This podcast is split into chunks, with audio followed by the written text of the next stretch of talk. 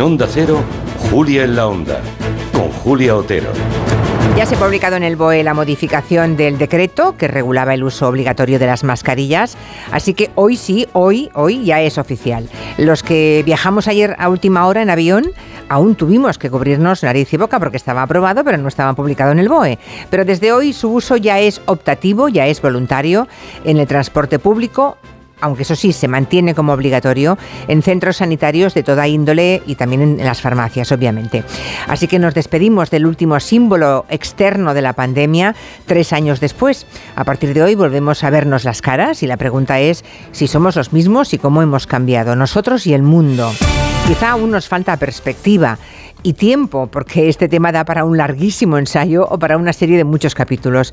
Pero en el tiempo de gabinete eh, vamos a aprovechar la efeméride para hacer balance de cuánto, cómo y por qué ha cambiado el paisaje social, el paisaje económico, político y sanitario en estos tres años. La pandemia va a dejar en la historia una gran cicatriz en todos los órdenes. Hablaremos de los aprendizajes y las secuelas que nos deja y también del empecinamiento en múltiples que el mundo no parece querer enmendar.